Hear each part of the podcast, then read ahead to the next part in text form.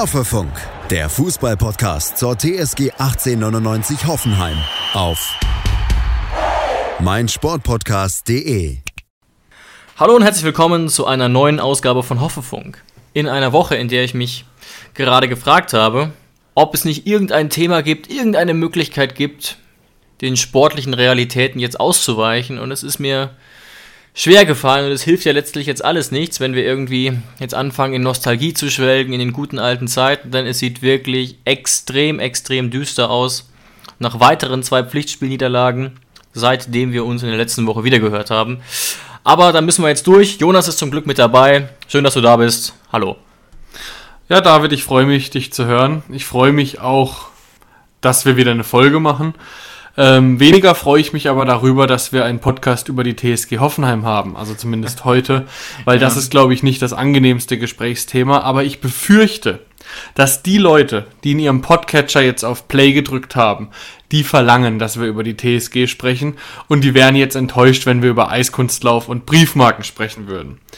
Ähm, deswegen befürchte ich, dass wir nicht darum herumkommen, ähm, die nächste halbe, dreiviertel Stunde vielleicht darüber zu reden, je nachdem. Und ich habe mal eine erste Frage an dich. Ja. In der Pressekonferenz vor Bochum, also die glaube ich heute oder gestern gestern rauskam. Ich glaube Heute, gestern. heute, ja. Heute erst, genau. Mhm, genau. Also die Fragen, die werden ja immer jetzt ah, kritischer in Richtung Breitenreiters.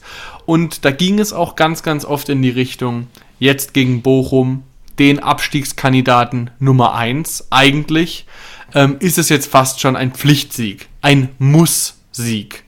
Breitenreiter weigerte sich, von einem Muss-Sieg zu sprechen, weil er Ja, sagte, stimmt. es ist nur dann ein Muss-Sieg, wenn es ein Finale wäre. Und es ist kein Finale, weil es ja danach noch alle Möglichkeiten gibt, sich zu retten oder die Saison zu retten, alles Mögliche. Hat er grundsätzlich natürlich recht in einer Bundesliga-Saison, weil es ist nicht der 34. Spieltag. Jetzt meine Frage an dich. Ist es vielleicht doch ein Muss-Sieg? Und zwar für André Breitenreiter persönlich? Ja, das ist, glaube ich, die Frage, die viele Hoffenheim-Fans umtreibt, die auch uns schon umgetrieben hat. Wir haben natürlich nach dem ähm, Leipzig-Spiel auch geschrieben. Und ich sag mal so, unser erstes Gefühl war da durchaus schon, dass es ein Endspiel für Breitenreiter sein kann. Und ich kann die Frage ja durchaus jetzt wieder so halb zurückgeben. Also ich, ich sage mal so, je nachdem, wie der Auftritt morgen aussieht, kann ich mir schon vorstellen, dass, vorstellen, dass es um alles oder nichts geht. Ne? Also ich würde mich einfach mal jetzt schon insofern zurücklehnen, selbst wenn das ein richtig, richtig ähm, unansehnliches 1 zu 0 für uns wird, bleibt André Breitenreiter Trainer. Aber bei einem ja, blamablen Remis, ne, kommt auch immer auf den Spielverlauf an, oder einer Niederlage, bin ich mir nicht sicher, ob André Breitenreiter im Amt bleibt. Und, das ist die Frage, Jonas, die wir vor ein paar Tagen geklärt haben, als wir noch ein bisschen emotionaler drauf waren. Die Frage wäre auch, wenn er nicht gewinnt, Breitenreiter, und wenn die Mannschaft nicht gewinnt, hat er es dann überhaupt noch verdient, Hoffenheim-Trainer zu sein? Jetzt wir, ja- haben wir uns ja emotional wieder ein bisschen beruhigt. Ja, David, ich mach's ganz präzise. Gehen wir davon aus, wir verlieren das Spiel in Bochum 2 zu 0. Ich sag's ganz präzise. Bist du dann, ist die Wahrscheinlichkeit für dich, dass Breitenreiter gehen muss, sofort, über 50% oder unter 50%? Wie schätzt du die Situation ein? Wenn ich jetzt quasi mich versuche, in Rosen und Co. reinzuversetzen, meinst du? Exakt, exakt. Es geht nicht um deine 50-50. persönliche Meinung. 50-50. Äh, Sehr diplomatisch, David. Also Nein, damit wirklich. hast du mir... Na komm mal, die, die, die, die Geschichte ist ja auch folgende. Wir haben häufiger schon mal über das Schlagwort Timing geredet und das darf man nicht unterschätzen. Der neue Trainer hätte mal wieder überhaupt keine Zeit für irgendwas. Ne? Der neue Trainer, am Montag geht das Training dann wieder los. Am Samstag spielen wir gegen Leverkusen. Undankbares Spiel. Ähm, also, ich weiß jetzt nicht, ob, ob das jetzt irgendwie äh, äh, unmoralisch ist, das so schon mal durchzuspielen im Kopf, aber wir machen es einfach. Wenn überhaupt, wäre rein taktisch es sinnvoller, nach dem Leverkusen-Spiel eine Veränderung vorzunehmen, weil dann Augsburg kommt. Ähm, denke ich. Okay, aber was kann denn schlimmer sein, als Spiele zu verlieren? Und wenn man mit dem Gedanken spielt, André Breitenreiter zu feuern, glaubt man ja nicht mehr daran, dass er noch die Wende schafft. Also ob man dann nach dem Leverkusen-Spiel, also man verpasst ja nur noch eine weitere Chance, das, das Ruder herumzureißen. Ich verstehe grundsätzlich, was du meinst mit Timing und wir kennen ja die TSG lang genug, dass die TSG eine Mannschaft ist, die versucht lange an einem Trainer festzuhalten und die auch versucht, wenn es irgend geht, Pausen abzuwarten. Länderspielpausen, Saisonpausen, Ja, genau, Winterpausen, genau. um eine Trennung heraufzubeschwören. Ähm, das ist auch alles schön und gut. Aber was mich jetzt einfach beschäftigt, wir hatten es schon mal drüber. Ich bin jemand und wir alle, also wir sind generell zwei Fans und hier auch in der Podcast, wir sind Vertreter davon, Trainer möglichst lange im Amt zu haben. Und ich bin jetzt auch noch nicht der Meinung, dass André Breitenreiter bei uns per se gescheitert ist. Ich glaube noch daran, dass ich finde André Breitenreiter menschlich top. Ich finde ihn auch immer noch als Trainer top. Ich glaube auch daran, dass er es noch ändern könnte. Aber was mir einfach nicht aus dem Kopf geht, ist, ich weiß, er hatte länger Zeit, aber mit was für einer Punktesituation wir Sebastian Hoeneß entlassen haben. Ja, ja. Und das geht mir nicht aus dem Kopf. Das ist einfach eine Doppelmoral, wenn du Sebastian Hoeneß mit einer, jetzt rückblickend muss man sagen, mit einer guten Punkteausbeute entlässt und André Breitenreiter mit einer einer der schlechtesten Punkteausbeuten seit, ich würde jetzt mal, ich habe es jetzt nicht nachgeguckt, aber ich würde mal sagen, seit locker sechs oder sieben Saisons lässt du noch im Amt. Das ist irgendwie, das hat ein Geschmäckle. Aber wir haben ja auch schon mal vor einer gewissen Zeit, und da würde ich wirklich dabei bleiben, gesagt, dass das, was Hoeneß passiert ist, ein reines Timing-Ding war. Du entlässt keinen Trainer mit einer Punkteausbeute von 1,42, die beinahe in einem Nagelsmann-Bereich ist. Ähm, wobei man natürlich auch den Abwärtstrend klar gesehen hat, wenn nicht danach Sommerpause ist. Hoeneß wäre niemals im Februar, März nach dieser Punkteausbeute entlassen worden. Und bei Breitenreiter sieht es schon ein bisschen anders aus. Nicht ganz anders, aber ein bisschen anders. Ich bin natürlich top vorbereitet und habe tatsächlich den Tab schon offen. Punkteschnitt von André Breitenreiter. Und der ist, das ist jetzt ein bisschen Interpretationssache, aber man könnte ihn als historisch schlecht bezeichnen. David, wir sind, wir haben seit neun Spielen nicht mehr gewonnen. Wir sind in der Formtabelle absolut letzter. Ja, aber das sind ja zwei Paar Schuhe, Jonas. Das sind ja zwei Paar Schuhe. Die, der gesamte Punkteschnitt und die Formtabelle. Die Formtabelle von Hoeneß aus den letzten Spielen war auch wirklich zum Vergessen. Aber richtig, das dürfen wir nicht wegignorieren. Neun Pflichtspiele ohne Sieg. Das klingt fast unglaublich, wenn man auch den Kader sieht. Ja. Ja, und was war denn jetzt? Äh, die, was ist denn die Punkteausbeute von, im Schnitt von Breitenreiter? 1,2. 1,2. Okay, und Hoeneß wurde entlassen mit einer ungefähr 1,4. Richtig, richtig. Das macht natürlich auf eine ganze Saison gerechnet schon was aus. Da müssen wir ehrlich sein, klar. Selbstverständlich. Und Das Nagelsmann bei 1,53. Schreuder, immer noch witzig, rückblickend bei 1,48. Ja, Schreuder ist vermutlich nicht an der sportlichen Komponente Ja, gescheitert. haben wir ja Das schon mehrmals ähm, angesprochen, genau. Das muss man jetzt rückblickend ganz, ganz klar festhalten, um ihm auch als Trainer, ähm, um ihn als Trainer gerecht zu werden, muss man das so festhalten. Ähm, ja, aber wir, wir sehen jetzt und wir gucken auf die Tabelle und wir haben nach 18 Bundesligaspielen 19 Punkte. Wir sind drei Punkte weg vom Relegationsplatz. Das heißt, wenn Bochum gegen uns gewinnen sollte, was aus unserer derzeitigen Form absolut nicht ausgeschlossen ist, ähm, dann sind wir punktgleich mit dem VfL Bochum. Ja, Und- und, dann, ja, ganz, Ja, also ganz das- nah an der Abstiegsregion, wenn wir das verlieren sollten. Ganz, ganz nah.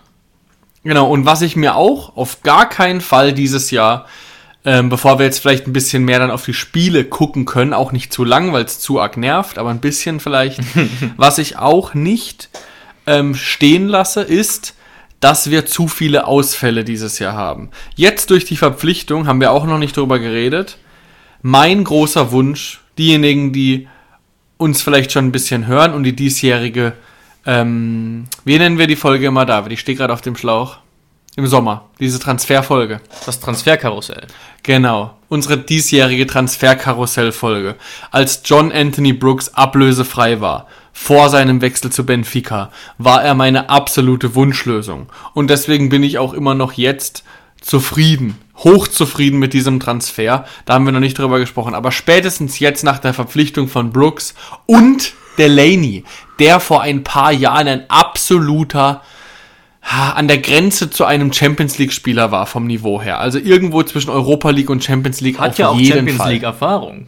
Genau, er ist einfach, er war ein Top-Mann. Ob er das immer noch ist, weiß ich nicht, aber er Müssen war es auf jeden Fall bei Borussia Dortmund. Ähm, ich lasse es mir nicht gefallen, dass es der Kader ist. Egal wie viele ausfallen, egal ob jetzt gerade ein Vogt seit Wochen fehlt, egal ob ein Grisha Prömel ausfällt, unser Kader ist für einen Wettbewerb, wenn überhaupt, zu groß und nicht zu klein. Oder widersprichst du mir da? Stand jetzt auf keinen Fall. Und ne, das, man darf jetzt, man kann das ja gerne nochmal kurz einordnen und um auch nicht Ursache und Wirkung durcheinander zu bringen oder Folge und Ursache durcheinander zu bringen. Jetzt gerade ist die Personalsituation ungünstig. Wir können es ja mal ein bisschen unstrukturiert machen. Kevin Vogt wird sicher ausfallen. Pavel Kadajabek wird sicher ausfallen. Angelo Stiller ebenso. Dennis Geiger ebenso. Prömel natürlich auch. Sko ebenfalls und meines Wissens nach auch JBL. Aber das sind alles relativ neue Entwicklungen. Ne? Also bis vor drei, vier Spielen sah die Personalsituation immer noch relativ gut aus und relativ untypisch für uns. Das gab es bei Schreuder oder bei Hoeneß nicht, wurde jetzt fleißig nachverpflichtet. Ja. Also die, die einzigen zwei Verletzten, die du aufgezählt hast, die nach jetziger Form wirklich, wirklich wehtun, sind Prömel und Vogt. Ein Dennis Geiger ist nach seiner jetzigen Form absolut ersetzbar durch jemanden wie Delaney. Ähm, ein JBL, ich glaube, darüber brauchen wir nicht reden. Der läuft Ja, seit Sko, Sko. Vielleicht. Okay, Skolt, hast du recht, Sko und Kadajabek, tatsächlich, aber die könnten sich natürlich gegenseitig so ein bisschen ersetzen. Das ist natürlich ein Problem, Das dass, schade, beide, genau, genau. dass beide gleichzeitig ausfallen. Da muss es natürlich wieder Akpo richten. Ähm, aber Vogt und Prömel, und da ist, glaube ich, auch das Problem, die fallen für locker 1,5 Spieler aus. Und für diejenigen, die vielleicht immer noch nicht verstanden haben, was für eine Rolle Vogt in unserer Dreierkette einnimmt, die dürfen sich sehr gerne nochmal das Spiel gegen Gladbach angucken. Unfassbar. Versteht mich nicht falsch. Es gab auch schlechte Spiele. Es gab Harakiri-Spiele unter der Leitung von Kevin Vogt. Weil man muss es wirklich so sagen, unsere Verteidigung ist unter der Leitung von Kevin Vogt. Der ist stellvertretender Geschäftsführer da hinten drin. Und wenn der fehlt, klar Brooks, keine Spielerfahrung, neu wieder in der Bundesliga, aber das war lächerlich. Auch Was Kabak, ne, hochgelobt, ist Ja. in dieser Rolle überhaupt keine Hilfe. unfassbar. Ich bin immer noch der Meinung, wir werden große, große Freude an John Anthony Brooks haben. Ich finde, das ist ein Top-Mann, es ist eine Top-Verpflichtung und der wird die Rolle, meine Prediction jetzt mal, er wird die Rolle langfristig, wenn alle fit bleiben, in der linken Innenverteidigung für einen Socki einnehmen, weil er einfach qualitativ Ja. stärker ist. Kaber kann sich neben Vogt auch durchsetzen, aber diese Rolle in der Mitte, da kriegen wir Vogt nicht ersetzt. Das war unfassbar, wa- was wir da teilweise gespielt haben. Also alleine sinnbildlich dafür, auch wenn es unglücklich war, dieses 2 zu 0 von Gladbach. Als Hofmann. Ich weiß, das war ein, das war ein Ping-Pong-Ball und der Ball landet da unglücklich wieder vor Hofmanns Füßen. Aber da stehen vier Leute um ihn rum. Und wirklich, ich hätte nicht fehl am Platze aussehen können als unsere Dreierkette. ja. ja. Und da muss man dann auch wieder sagen, das sind schon Ausfälle, die tun in gewisser Weise weh. Trotzdem haben unsere Spieler die Qualität, da besser auszusehen. Und jetzt, ne, klar, Gladbach und Leipzig sind Stand jetzt, Stand heute, vom Kader her, von der Form her natürlich besser. Aber das sind jetzt nicht die einzigen zwei Spiele, wo wir teilweise aussahen wie ein wild gewordener Hühnerhaufen. Oder wirklich, ja, Olli Baumann hat es auch formuliert, wirklich unfassbar dumm, unfassbar schnell aus dem Nichts Gegentore kriegen, ne? Also, und das ist ja auch, das muss man jetzt auch nochmal sagen, es ist ja alarmierend, dass es immer wieder oder ganz, ganz oft, Breitenreiter hat es selber gesagt, das gleiche Schema ist. Ballverlust und zack, sieben Sekunden später Gegentor. Jetzt auch gegen Leipzig, das ist natürlich eine Top-Mannschaft, Top-Qualität. Das waren jetzt rein objektiv nicht mal Top-Chancen. Ne? Nee. Trotzdem sind die dann drin.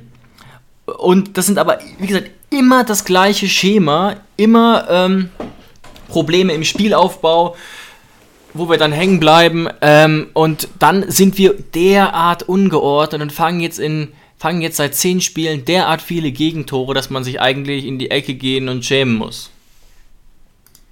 ja, oder nicht mal Ballverluste, sondern ganz, ganz viele Gegentore von uns resultieren auch aufgrund von schlechten Abschlüssen. Sondern ganz, ganz viele Gegentore von uns resultieren auch aufgrund von schlechten Abschlüssen.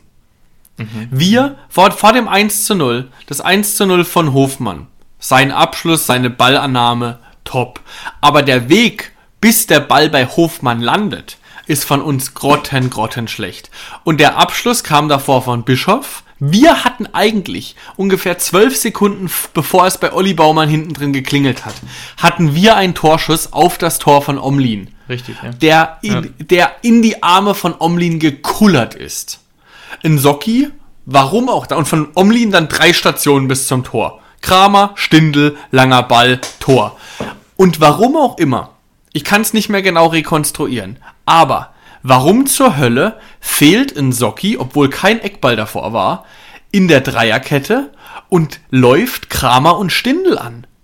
im gegnerischen Feld. Das verstehe ich nicht. Und genau in die Lücke zwischen Angelino und Brooks, die da auch beide nicht gut aussehen. Brooks wendet sich zu langsam und reagiert zu schlecht und hebt auch noch das Abseits auf. Aber ein Socki fehlt in dieser Lücke. Und genau da ist Turam und Hofmann drin. Ich verstehe nicht, was er da getan hat. Ja, ja, das ist auch äh, wirklich eine gute Beobachtung. Und ne, gerade bei Brooks wäre ich da vorsichtig und ich will diese Agenda jetzt gar nicht unnötig weiterspinnen, aber es ist einfach nur Vergleich, Erwartungshaltung, Marktwert, Vergangenheit mit dem, was er jetzt zeigt, derart schockierend, was für einen lächerlichen Impact Angeli Angelino insgesamt hat.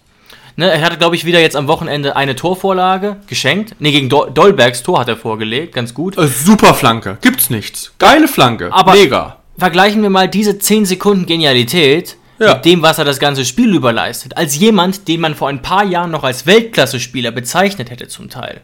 Ne? Und der Impact auf die 90 Minuten gerechnet ist derart gering auf der kreativen linken Joker-Position. Leck mich am Arsch wir machen es jetzt mal ganz einfach. Wir sind momentan eine Mannschaft, die einfach faktisch, die eher in der Bundesliga-Vergleich eher schlecht sind als gut. Richtig. Kann man einfach mal Absolut. so festhalten. So. Und Angelino hat seine Stärken A im Flanken, offensiv, und B, er ist ein ziemlich geiler Fußballer. Das heißt, er kann einen Ball gut stoppen, er kann gut dribbeln, er, er könnte eigentlich ein spielerischer Sechser sein.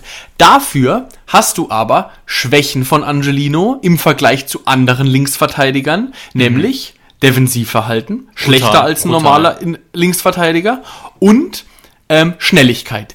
Ganz, ganz krass fällt es mir bei Angelino auf, Schnelligkeit. Seine kleinen quirligen Schritte, die sehen vielleicht relativ schnell aus, aber wenn da ein Tyram mit langen Beinen an dem vorbeiläuft, der nimmt dem auf 10 Meter 12 ab. Das ist einfach im Bundesliga-Vergleich Fakt. Und jetzt musst du überlegen, ein Angelino kann funktionieren bei einer Top-Mannschaft wie Manchester City, wie Leipzig, wie Bayern, bei wie Dortmund, mir alles vollkommen egal, die 90% Ballbesitz hat, wo dahinter von mir aus irgendwie ein Rüdiger oder ein Weltklasse-Innenverteidiger steht, der eh alles wegverteidigt. Aber bei uns, ich hab's festgehalten, wir sind eher schlecht als gut, brauchen wir den Linksverteidiger hauptsächlich zum Verteidigen. Ja, Und deswegen absolut. schließe ich jetzt den Bogen, warum am Ende der Tausch Raum gegen Angelino für beide eine Niederlage ist. Lose-Lose-Situation. Ähm, genau, genau. Wir brauchen eher einen Linksverteidiger wie David Raum und Leipzig braucht eher einen Linksverteidiger wie Angelino. Er passt einfach nicht zu uns. Er passt es einfach nicht. Und man kann das Ganze, ne, diese Zweischneidigkeit, die du angedeutet hast, eigentlich ganz gut veranschaulichen in folgender Statistik quasi. 17 Bundesliga-Einsätze für uns gemacht, ganz viele über ja, relevant viel Zeit. Fünf Torvorlagen, das ist stark für die Position. Jetzt muss man es aber erstmal schaffen, bei fünf Torvorlagen in 17 Spielen als linker Außenverteidiger einen Notendurchschnitt von 4 plus hinzukriegen. Das zeigt das ganze Problem, finde ich was ja. er nämlich die restlichen 89 Minuten macht, abgesehen von der ein oder anderen genialen Flanke. Ja, und da kommt noch hinzu, dass wir halt einen, jetzt einen genialen Flankenspieler haben. Seine Flanken kommen deutlich besser als die von Raum. Ähm, und wir haben eigentlich, Dolberg weiß ich noch nicht so richtig, was er ist, aber eigentlich haben wir gar nicht den Stürmer. der die Dinger da reinknallt. Ich sag's nochmal, der mit Abstand, und das hast du auch wieder beim Tor gesehen, von Bebu gegen Gladbach, der mit Abstand kopfballstärkste Spieler in unserem Team ist Baumi. Und allein, einzig und allein wegen seinem Willen. Weil er der Einzige ist, der, mit vollem Einsatz. Ja. Er ist der Einzige, der Eier hat beim Kopfball im Offensivbereich.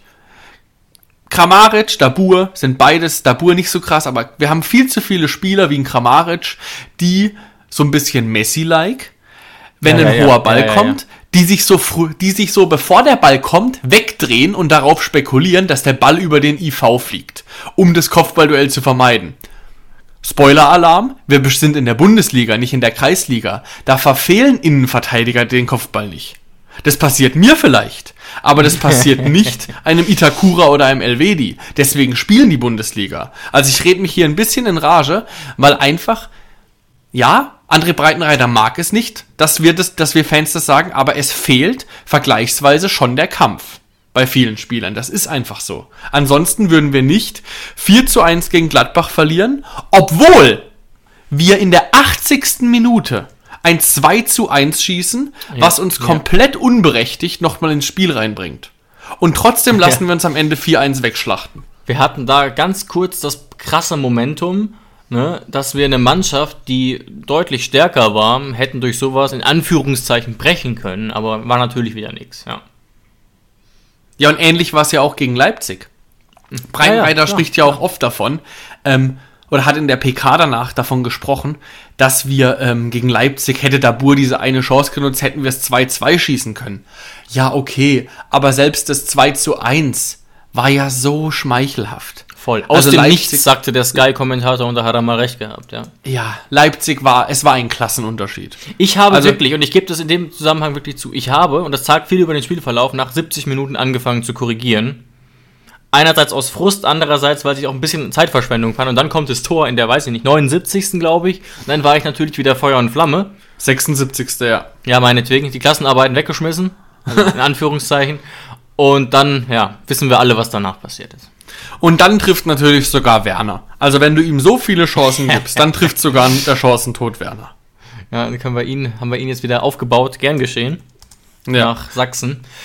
Ja, ähm, es ist, es ist momentan wirklich ähm, frustrierend, aber ich denke, dass viele an den Empfangsgeräten das so ein bisschen teilen. Und was auch wieder so ein bisschen alarmierend ist, wir neigen dazu ja auch gerne mal was rein zu interpretieren, aber who cares?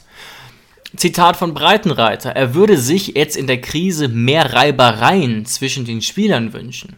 Jonas, wir sind beide hm. Deutschlehrer. Könnte man das nicht verstehen als Euphemismus für die haben zu wenig Eier, die müssen mehr kämpfen. Ähm, ich erinnere mich auch, ich weiß gar nicht, wer es war. Ah, doch, ich weiß es wieder. Delaney hat nach dem Spiel auch ein Interview gegeben und wurde darauf angesprochen, dass ähm, der TSG die Führungsspieler momentan fehlen. Wer hat das gesagt? Nochmal, sorry. Delaney. Oh, das ist und interessant. Er hat, und er hat diese Anfrage oder diese Frage bejaht. Er hat nicht drum um den heißen Brei herumgeredet, er hat gesagt ja.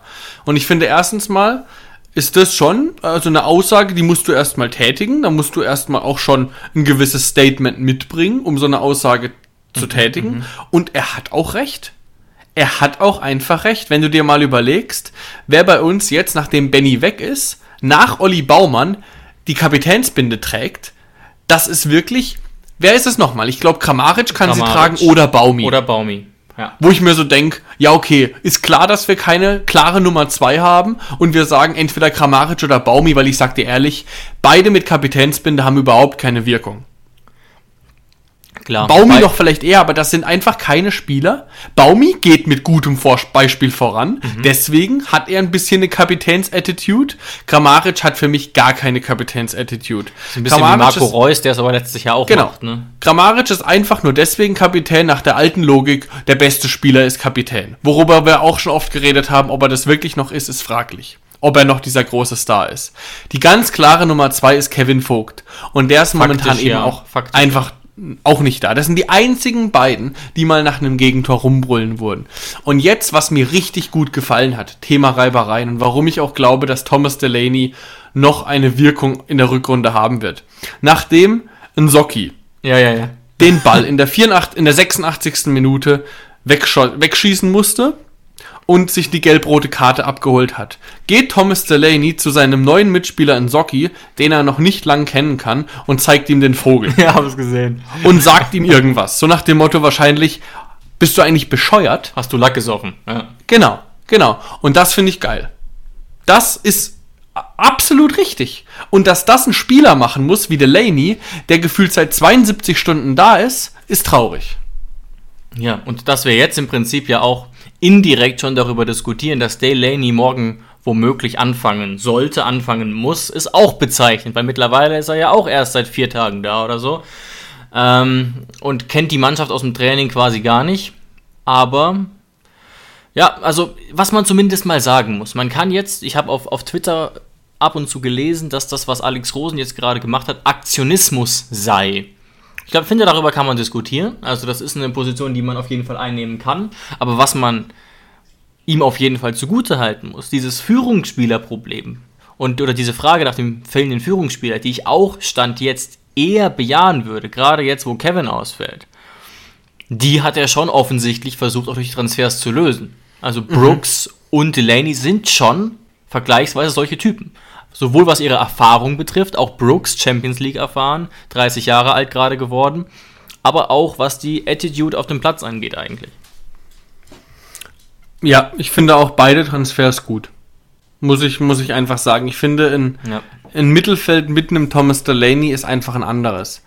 Ähm, auch jetzt unser bester Mittelfeldspieler der Hinrunde, Grisha Prömel, ist noch kein fertiger Führungsspieler. Kann er auch noch gar nicht sein in dem Alter. Ähm, deswegen wäre es wirklich sehr, sehr bereichernd, wenn sogar Delaney und Prömel da sein könnten. Also ich finde diesen Transfer sogar gut, wenn Prömel nicht ausgefallen wäre. Weil dann kannst du noch einen Geiger daneben stellen, der momentan auch seine Form sucht.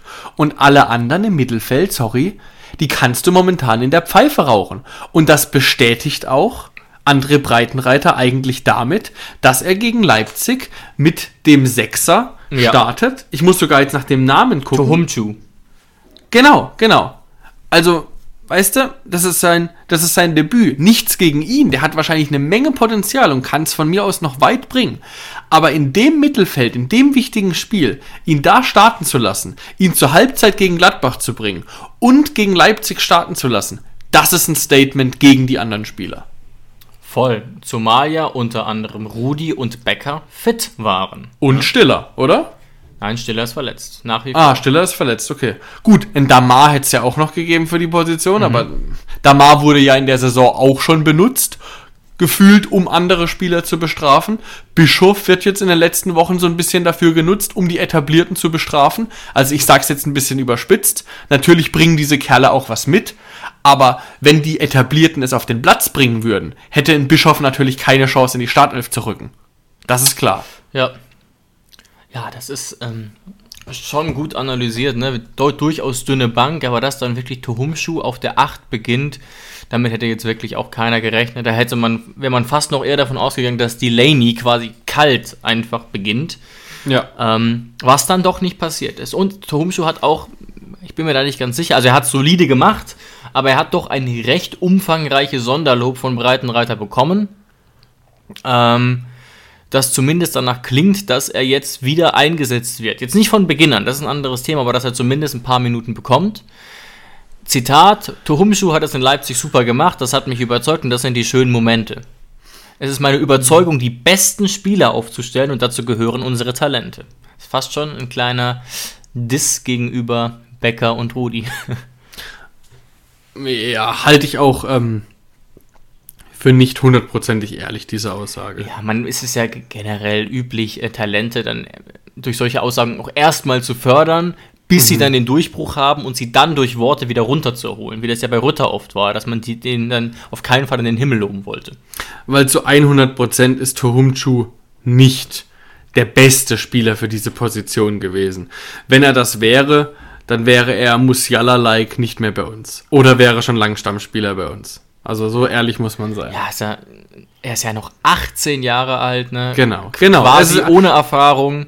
Ja, es ist, alle, es ist alles richtig für seinen Entwicklungsschritt, aber natürlich ist die Aussage überspitzt und dass so jemand gegen Leipzig startet, Ähm, entweder willst du damit den DFB-Pokal wegschmeißen und boykottieren oder du willst eben andere Spieler bestrafen. Eins von beiden muss es sein. und ein Zeichen setzen. Sowas setzt schon auch ein Zeichen, genau. zu sagen, okay, wir gehen jetzt mal überraschende Wege und indirekt auch die Ansage, ja, das reicht mir nicht, was die in Anführungszeichen Arrivierten bisher zeigen. Was mir gerade noch einfällt, ich stimme dir zu, dass Geiger, was die Form betrifft, jetzt auch nicht unbedingt eine Hilfe wäre. Was aber die Zweikampfstärke und Härte betrifft, durchaus schon. Ne? Also das finde ich schon dann bedauerlich in dieser Hinsicht, dass er fehlt. In jedem Fall. Ich würde am allerliebsten, normalerweise spielen wir ja vor der Fünferkette nur mit zwei Sechsern, Schrägstrich Achtern, wenn alle fit wären, würde ich am allerliebsten mit einer Fünferkette und davor Prömel, Delaney und Geiger beginnen. Und dann nur zwei Stürmer. Einfach um wieder ein bisschen Stabilität reinzubekommen. Weil da wüsstest du wirklich genau, was du hast. Delaney in der Mitte, der das Ganze navigiert, Prömel links oder Geiger links und der andere rechts. Das wäre mal ein Mittelfeld. Delaney, der das Mittelfeld führt, Kevin Vogt, der die Verteidigung führt und vorne dann aktuell mit der aktuellen Form auf jeden Fall ein Bebu und pff, was weiß ich. Dann ist es eigentlich fast egal. Da kannst du einen Dolberg reinstellen, weil er jetzt getroffen hat. Da kannst du von mir aus auch einen Kramaric reinstellen. Momentan bietet sich da keiner so wirklich an. Ja, ja, also das, das, das stimme ich zu. Ich würde jetzt spontan tatsächlich Dolberg vermuten, einfach wegen des Treffers, dass man jetzt hofft, dass das vermeintlich der Dosenöffner sein könnte. Oder natürlich Baumi, einfach weil er noch der, der krasseste Kämpfer ist Gut, von uns. Baumi spielt eh. Also das ist jetzt mein, genau. zumindest mal meine Aussage. Baumi spielt eh. Davor sitzt noch Grammaric auf der Bank. Ja, aber es werden beide spielen. Das werden wir sehen. Ja, und das wäre jetzt auch nicht unbedingt ein Fehler. Und das ist jetzt ja auch nicht direkt ein personelles Problem. Das kann man nicht sagen. Und ja, jetzt wird es wirklich ernst gegen den VfL Bochum, die Tabellen 16. sind und trotzdem nur drei Punkte hinter uns liegen. Ähm, Bochum an sich sonst mit einer recht mittelmäßigen Form, aber relativ heimstark. Ne? Wir spielen mhm. ja in Bochum und Bochum ist dort, was verhältnismäßig schon beeindruckend ist, seit vier Spielen ungeschlagen. In der, Im Vonovia Ruhestadion. Mhm. Ähm, aber solche Aspekte dürften jetzt wirklich gar keine Rolle spielen. Genau, also ich glaube, man hat in der letzten halben Stunde gemerkt, dass der Fokus dieses Spiels nicht auf dem VfL liegt, sondern auf unserer eigenen Leistung dass der VfL kein Gegner sein sollte, wenn wir unsere eigene Leistung auf den Platz bringen. Und was aber noch zum VfL Bochum gehört, ich finde, sie spielen, sie sind 16. Sie sind vor der Hertha und vor Schalke. Das wenn so die Saison beendet solide. wird, dann wird da die ein oder andere Sektflasche geköpft. Also das ist wirklich ja. Chapeau Bochum, ihr macht es wirklich richtig, richtig gut, gerade in den letzten Wochen. Vor der, vor der Fußball-WM haben sie sogar die letzten beiden Spiele gewinnen können. Also die gehen auch gestärkt, sind die in die Winterpause gegangen. Gut, jetzt der kleine ähm, Rückschlag, ne, gegen Mainz. Genau, genau. Aber hoch verloren, aber mein Gott, ähm, das kannst du als VfL Bochum dann, glaube ich, auch mal verkraften, weil ich glaube, da geht es wirklich einzig und allein darum, da werden nur die Punkte aufgenommen. Also, das ist wie das, wie das Schwert von Gryffindor, Gryffindor aus Harry Potter. Das nimmt nur das auf, was ihn stärkt. Und ich glaube, so ein bisschen ist Bochum auch momentan. Die Niederlagen können sie leicht abschütteln, weil sie sagen, wir sind nur der VfL Bochum. Aber wenn sie Punkte sammeln, das pusht sie ungemein. Und ich Klar. glaube, deswegen sind sie einfach immer brandgefährlich, gerade im Ruhrpott vor den eigenen Fans. Ähm, aber was zur Wahrheit dazugehört, Bochum ist die Schießbude der Liga. Die haben ein katastrophales Torverhältnis, ja, übel, minus übel, 25, übel. 44 Gegentore. Da kann nicht mal Schalke 04 mithalten, die 41 Gegentore haben. Ähm, also das ist wirklich katastrophal und da sollten wir wirklich das ein oder andere Tor schießen können.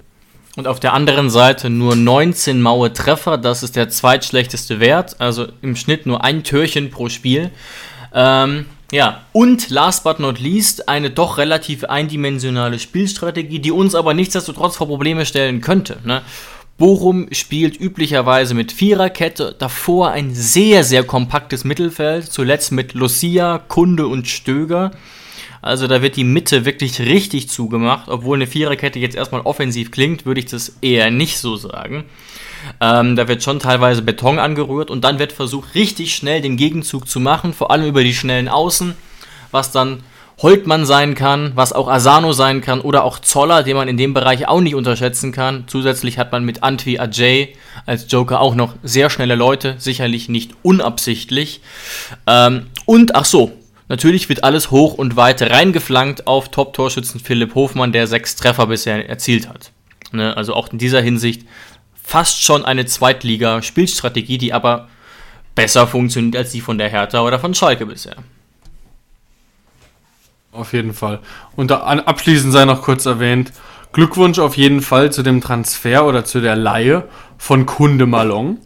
Mhm. Den wollte ich auch schon mal vor ein, zwei Saisons beim Transferkarussell zu uns holen oder hätte ihn gerne bei uns gesehen. Ähm, den halte ich wirklich für einen großartigen Spieler. Äh, und ich finde es krass, dass der zu Bochum gegangen ist. Ist auch ein Spieler, der zu Olympiakos Piraeus gegangen ist. Also ein weiterer Sechser, der sich bei Olympiakos nicht durchsetzen kann, neben unserem guten alten Freund. Ähm, und ja, ich weiß, wir sind mit Delaney besser bedient als Kunde Malong, aber auch Kunde Malong wäre mit Sicherheit nicht der schlechteste Transfer für uns gewesen. Auf jeden Fall, ne? Das ist schon ähm, ja auch ein Stabilisationsfaktor in der Abwehr. Hat jetzt auch schon ein Tor erzielt, zuletzt gegen Mainz im dritten Bundesliga-Auftakt für die Bochumer und macht Einfach die Mannschaft körperlich. sicher stärker. Ja, absolut. Ist ein das wahnsinnig ist körperlicher absolut. Spieler. Absolut. Ja. Und das fehlt uns schon so ein bisschen. Ja. Ja. Es hilft Gut, alles nichts. Es hilft alles nichts. Begreifen wir diese Folge doch als kleine Rage-Folge, die uns geholfen hat, besser mit der Situation klarzukommen, die hoffentlich auch euch geholfen hat, damit klarzukommen. Wir haben uns jetzt sozusagen zusammen ein bisschen in Rage geredet.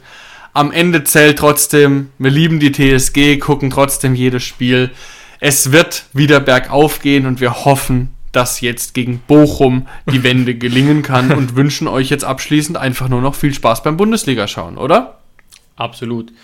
Schönes Fußballwochenende euch und wir hoffen, dass wir danach nicht mehr, wie Olli Baumann es formuliert, ähm, oder andersrum. Olli Baumann behauptet ja, wir seien quasi im Abstiegskampf. Ich finde auch das wieder ein bisschen schön geredet. Wir sind es im Moment und ich hoffe, dass es nächste Woche ein bisschen anders aussieht, weil man da ja jetzt mit drei Punkten durchaus wieder einen größeren Puffer entstehen lassen könnte, der einen erstmal zum Durchatmen bringen könnte. Also, ich hoffe, wir können den Samstag sowohl vor dem Spiel als auch nach dem Spiel genießen und wir hören uns in der nächsten Woche wieder. Danke euch fürs Einschalten.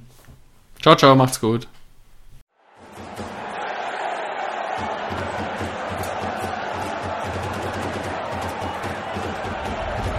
Hoffefunk, der Fußballpodcast zur TSG 1899 Hoffenheim auf meinsportpodcast.de